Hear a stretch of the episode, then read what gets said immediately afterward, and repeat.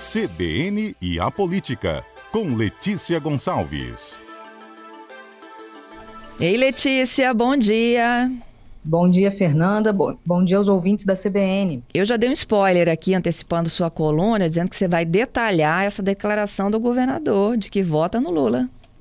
Exatamente, Fernanda. Essa declaração do governador de ontem, ela tem um contexto, né? Não é simplesmente o governador, ah, vou, vou contar em quem eu vou votar, assim, do nada é porque a gente já falou outras vezes aqui na, na CBN, no nosso comentário, que tem toda uma negociação aí entre PT e PSB para que a candidatura do senador Contarato ao governo do estado seja retirada e o PT apoie a reeleição do governador Renato Casagrande. Essa conversa se dá principalmente em âmbito nacional, entre as direções nacionais do PT e do PSB, porque envolve também outros estados. Já que entre o PT do Espírito Santo e o PSB do Espírito Santo também tem conversas, mas elas são menos decisivas, porque se vier uma ordem da nacional, ela supera né, as, as intenções aqui locais.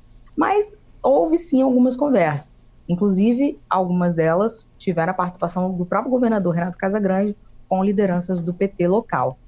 Numa dessas conversas, há mais ou menos 10 dias, ele disse: Olha, o que eu posso fazer, porque assim, é uma negociação, né? O PT fala, ah, nós vamos retirar a candidatura e, em troca de quê, né? Ele disse, olha, eu não posso oferecer um palanque exclusivo para o Lula, porque na minha aliança tem vários partidos que têm outras candidaturas, por exemplo, o PDT, que tem a pré-candidatura do Ciro Gomes à presidência da República, mas eu posso declarar que eu vou votar no Lula. E aí ele disse, olha, eu, eu vou fazer isso, né? Há uns dias que ele disse que faria isso. E ele fez. Ontem ele disse, olha, eu vou apertar 13, vou votar no Lula essa declaração dele, digamos, cumprindo um dos acenos que ele fez ao PT local. Só que no sábado, o PT realizou o que eles chamaram de plenária, um evento em Vitória, que originalmente seria o lançamento da pré-candidatura do Contarato ao governo do Estado. Só que esse evento foi rebaixado, digamos assim, de categoria, passou para uma plenária de discutir propostas para o governo do Estado, um projeto alternativo, que seria entregue a quem fosse ser apoiado pelo PT para a eleição no Palácio Anchieta. Poderia ser o Contarato ou outro. Você já perdeu esse, esse título de lançamento do Contarato. Mas o clima lá era de lançamento do Contarato, pelo menos para o pessoal do PT local. A militância do PT, né, quem não é dirigente do partido, mas é filiado, tem muitos têm muitos anos de filiação de militância no PT, estavam empolgados, falando que querem Contarato, candidato ao governo, não querem apoiar a Casa Grande. Alguns dirigentes do PT também fizeram discursos lá nesse sentido. E o próprio Contarato disse: olha, se me tirarem da disputa, se a Nacional me tirar, porque lá nessa plenária os dirigentes locais do PT disseram todos que apoiam a candidatura do Contarato ao governo do Espírito Santo, e o Contarato disse: se a Nacional do PT me tirar, ela que fique com esse ônus de ter me tirado da, da corrida. Então, assim, a gente já teve um sinal que foi o rebaixamento desse evento, que era para ser o lançamento dele, não foi. O próprio Contarato já falando da possibilidade de ser retirado e acreditando nisso a direção nacional do PT. E aí agora tivemos ontem o governador Renato Casagrande dizendo que vai votar no Lula, que é uma forma de ele pavimentar esse caminho aí para o PT apoiar a reeleição dele e retirar a candidatura do Contarato. Mas ele também ponderou ontem, Fernando, o seguinte: olha, eu não quero que seja, ele não disse essa expressão, mas ele quis dizer o seguinte: que ele não quer um casamento na delegacia. A expressão que ele usou foi: não quero forçar a barra. Uhum. Eu quero que me apoiem, me apoiem se quiserem me apoiar. Não quero que seja uma coisa assim, forçada. Mas, Fernanda, pelo clima que eu vi lá nesse evento do PT no sábado, boa parte do PT não apoiaria de muito bom grado o Casagrande, não. Seria o apoio local, né? Mas se houver uma decisão aí, por exemplo, hoje, né, desse encontro aí de dirigentes nacionais, aí aqui tem que seguir, não? É, aí tem que seguir, não adianta o PT, o PT e o PSB, um tempo atrás, falaram: olha, o dia D, né? Eles falaram que o dia que vai resolver isso, decidir não só no Espírito Santo, como é que vai ficar no Espírito Santo, mas em outros estados também, que também tem algumas arestas a, a parar entre PT e PSB, claro, vai ser no dia 15. Dia 15, amanhã. Isso, amanhã. Só que são. Só que são tantas coisas. O próprio Contarato, em entrevista para mim no sábado, lá nesse evento do PT, ele falou: olha, eu não, não tenho certeza se isso vai ser resolvido no dia 15, não. Porque tem muita coisa para decidir. Então, assim, teoricamente, amanhã é o dia decisivo em que o PT e o PSB devem dizer em quais estados eles devem estar juntos, em quais estados não foi possível essa composição. E aí o Espírito Santo está no meio. Teoricamente. Agora, pode ser também que amanhã eles não tenham resposta para todos os casos. Né? A gente tem que esperar para ver. Pois é. E o, que, que você acha que vai dar? Olha, tudo indica hoje para retirada do contrato, do contrato. Da, da, da, corrida eleitoral para o Palácio Anchieta e o apoio do PT à, à, reeleição do governador Renato Casagrande. Mas, assim, tem que esperar para ver, né? Porque isso, embora a contragosto, né, do próprio Contarato, da militância, de alguns dirigentes do PT local aqui. Mas a gente tem que esperar para ver, porque como depende também de situação em outros estados, né? Vai que emperra a negociação em outro estado e a direção nacional volta atrás e fala, não, então vamos manter o contrato lá no Espírito Santo. Pois é. Então a gente tem que ver como é que vai sair isso. É, é e assim, político tem um co uma coisa de memória também, Letícia, né? Hoje eu comentava aqui com, com os meninos aqui do estúdio, né? É, sobre a história do Eduardo Leite, que disse que não era candidato à reeleição, né? Foi para a presidência, agora volta para ser candidato a governo. A história do Dória também, que vai para a iniciativa privada depois de muitas idas e vindas, né? E tem disso, né? O, o tempo da política é mais ou menos esse. Eu vou lá, volto, né? Tudo depende das alianças. E naquela visita do Moro ao Espírito Santo, você lembra?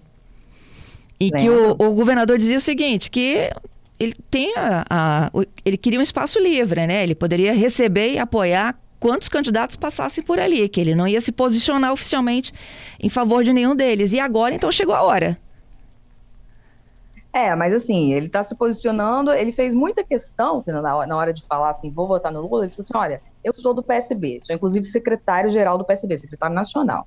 Se o PSB está apoiando Lula, eu como um homem de partido que sou, com responsabilidade com o meu partido, tenho, logicamente, que votar no Lula. Não foi uma coisa assim, tipo, ah, eu acho que o Lula é a melhor opção, ah, precisamos nos juntar em torno do Lula para derrotar o Bolsonaro. Não foi uma, ele não demonstrou uma predileção pelo Lula. Foi como assim, eu tenho que fazer isso porque o meu partido decidiu. A gente sabe, pelo contexto que eu já falei aqui, que é uma sinalização que ele está dando para o PT local, porque agora ele está empenhado em conseguir o apoio do PT para a reeleição dele. Mas, assim, difere um pouco daquela situação de quando o Moro veio aqui, mas nem tanto, porque ele continua falando: olha, mas na minha aliança eu tenho outros pré-candidatos à presidência da República também. É, ele, ele, com, ele mesmo havia dito ao PT: olha, eu vou declarar voto no Lula, mas assim, do meu jeito, ou seja, sem, sem muito estardalhaço e sem falar, ah, aqui é só Lula. Não, aqui na minha aliança tem Ciro Gomes, ele está tentando atrair o MDB, que até a segunda ordem tem a pré-candidatura da Simone Tebet. E na aliança do Casagrande, que apoia ele, tem também o PP aqui, o PP que apoia o presidente Jair Bolsonaro. Assim, é uma aliança bastante heterogênea e ele deixou isso claro para o PT e também relembrou isso ontem ao declarar o voto no Lula. Uhum. Para fechar aqui, Letícia, falei do Moro, né? E como é que fica a situação dos fãs de Moro aqui?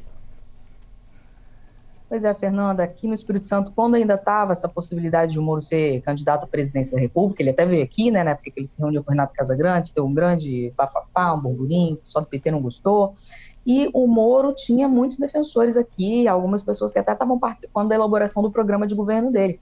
Entre eles, o ex-secretário de Planejamento do governo Casagrande, Gilson Daniel, que é o presidente estadual do Podemos, ele trabalhava na área municipalista do programa de governo do Moro, e também o senador Marcos Duval, que também é do Podemos e trabalhava na parte da política de segurança pública para o programa de governo do Moro. E aí o Moro saiu do Podemos, foi para o União Brasil, onde ele não tem condições de ser candidato à presidência da República, tudo indica. Inclusive, o União Brasil tem o Luciano Bivar como pré-candidato, que é o presidente nacional do partido. O Moro deve acabar sendo candidato ao Senado no Paraná, porque em São Paulo ele não conseguiu transferir o domicílio eleitoral para lá. E aí, como é que ficou esse pessoal aqui? O Gilson Daniel não me respondeu, não disse quem ele deve apoiar para a presidência da República, mas ele postou um vídeo no Instagram, um vídeo do repostou um vídeo do Podemos que rechaça os extremos, ou seja, não está nem com Lula nem com Bolsonaro. O senador Marcos Duval, eu falei com ele ontem, ele disse o seguinte: olha, é, muita gente acha que eu sou bolsonarista, diz que eu sou bolsonarista, mas isso me incomoda. É, eu não sou bolsonarista. Eu nunca nem conversei 10 minutos numa agenda oficial com o Bolsonaro. Ele nunca marcou uma agenda, tipo assim, ah, vou lá conversar com o presidente, não é só ele o presidente, é, nem 10 minutos. Mas que ele apoia algumas pautas, sim, do governo Bolsonaro e que ele vai votar no Bolsonaro. Se ficar só entre Lula e Bolsonaro, ele não votaria no Lula de jeito nenhum, então ele vai apoiar o Bolsonaro. E ele disse que essa deve ser a inclinação da maior parte da bancada do Podemos no Congresso, que ele avalia que o Podemos deve liberar todo mundo para decidir quem, quem, apoiar, né? Os deputados e senadores apoiam lá quem quiserem para a presidência da República, ele diz que a maior parte deve apoiar o Bolsonaro. Tem também um outro articulador do Moro aqui no Espírito Santo, que é o médico Gustavo Peixoto, que é pré-candidato a deputado federal, ele estava seguindo o Moro, né? O Moro se filiou ao Podemos, ele se filiou ao Podemos. Aí o Moro saiu do Podemos, entrou no União Brasil, o Gustavo também saiu do Podemos, entrou no União Brasil. E agora ele diz que segue com a esperança de que o Moro seja candidato à presidência da República ou mesmo a vice-presidente. Então, por enquanto, ele não escolheu nenhum, nenhum outro pré-candidato para apoiar, que ele está com a esperança de que o Moro consiga disputar a presidência da República. Fernanda, é esse o caminho aí, né? Cada um arranjou um caminho aqui no Espírito Santo depois da saída dele. É isso. Letícia, muito obrigada, viu, pela sua participação, por nos atualizar sobre a cobertura política. Ok, Fernanda, até a próxima. Até a próxima.